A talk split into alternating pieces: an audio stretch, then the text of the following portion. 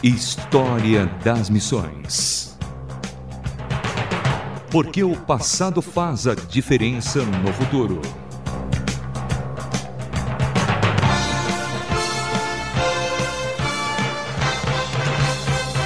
Olá, sou Samuel Matos e quero te convidar a ouvir comigo mais um História das Missões. Hoje falando sobre a Igreja Congregacional.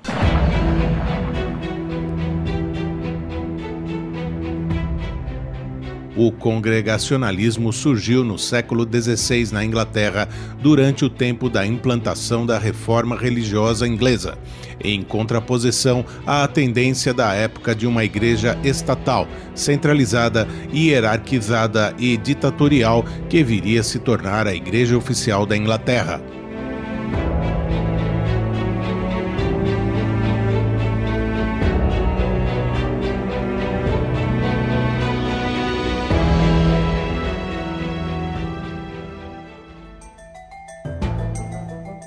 O nome congregacionalismo é o regime de governo eclesiástico conhecido onde cada congregação local é autônoma e independente.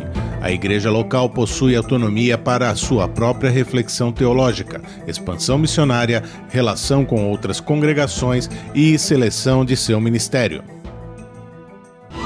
História das Missões.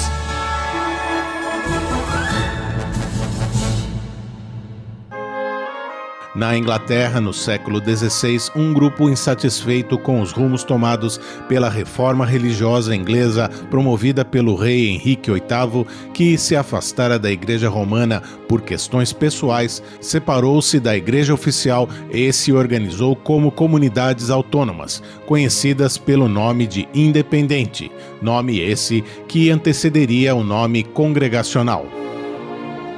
Nesta época reinava Eduardo VI, filho e sucessor de Henrique VIII da Inglaterra.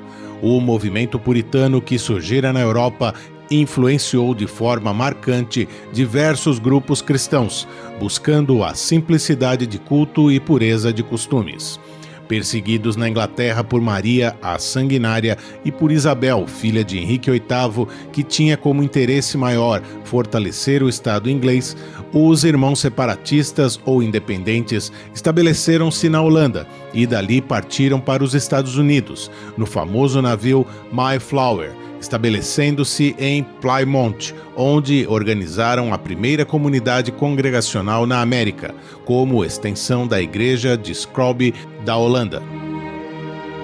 Enquanto isso, os irmãos independentes que ficaram na Inglaterra e continuaram crescendo, mesmo sofrendo perseguições movidas pelas autoridades políticas e religiosas daquela nação, principalmente através das igrejas de governo congregacional nos Estados Unidos, o congregacionalismo espalhou-se pelo mundo.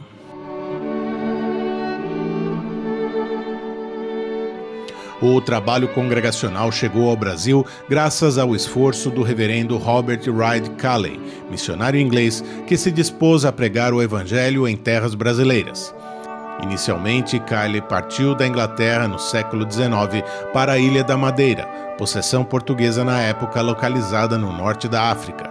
Ali pregou o evangelho durante alguns anos. Depois da experiência missionária na Ilha da Madeira, Calley voltou para a Escócia, viajando pouco depois para o Oriente com sua esposa Margarida, que viria a falecer naquela viagem. Depois de ler o livro Reminiscência da Viagem e Residência no Brasil, de Daniel P. Kaider, e um apelo que fazia o autor da Sociedade Bíblica Americana para o envio de missionários a terras brasileiras, o Dr. Calley sentiu arder seu coração e desejo de vir trabalhar no Brasil. Agora, já acompanhado de sua segunda esposa, Sarah Pilton Calley, Dr. Robert Calley desembarca no Brasil, onde estabeleceu-se no Rio de Janeiro em 1855 realizou a primeira escola dominical em 19 de agosto em Petrópolis, sendo esta a data considerada como da fundação do trabalho congregacional no Brasil. História das Missões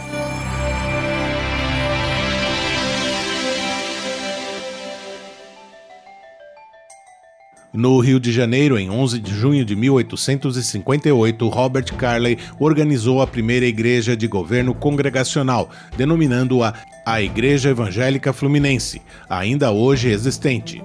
Detentor de uma visão expansionista, o missionário Calley abriu um trabalho em Recife, estado de Pernambuco, que em 19 de outubro de 1873 foi organizada como igreja, recebendo o nome de Igreja Evangélica Pernambucana. O trabalho congregacional do Brasil cresceu e, num concílio geral realizado em julho de 1913, oficializou-se como denominação, tendo como seu primeiro presidente o reverendo Alexander Telford. Mais tarde, um concílio geral realizado em Vitória de Santo Antão, Pernambuco, que ocorreu em janeiro de 1960, foi criada a União das Igrejas Evangélicas Congregacionais do Brasil, agregando as igrejas evangélicas congregacionais da nação brasileira. Neste mesmo ano, em 1967, tendo como palco a Igreja Evangélica Congregacional de Campina Grande, foi organizada a Aliança de Igrejas Evangélicas Congregacionais do Brasil, denominação esta da qual está ligada a Igreja Evangélica Congregacional de João Pessoa. A igreja congregacional é muito forte na Paraíba, tendo sido pioneira em muitas cidades do estado, mas principalmente na capital, Campina Grande destacando-se o trabalho dos evangelistas Harry G. Bryant e o pastor João Clímaco Ximenes, com a ajuda da Missão Evangelizadora do Nordeste. História das Missões Histórica e teologicamente, as igrejas congregacionais fazem parte da família calvinista e muitas das denominações são afiliadas com a Aliança Mundial das Igrejas Reformadas, entidade que mantém a comunhão das denominações reformadas, congregacionais e presbiterianas. A diferença entre o congregacionalismo e o presbiterianismo está que o primeiro adota a crença de autonomia total das igrejas locais. Não aceitam credos e confissões como regras de fé, mas, como sínteses do pensamento comum de uma igreja, celebram o culto com espontaneidade e uma ordem estabelecidas, mas sem fixar liturgias.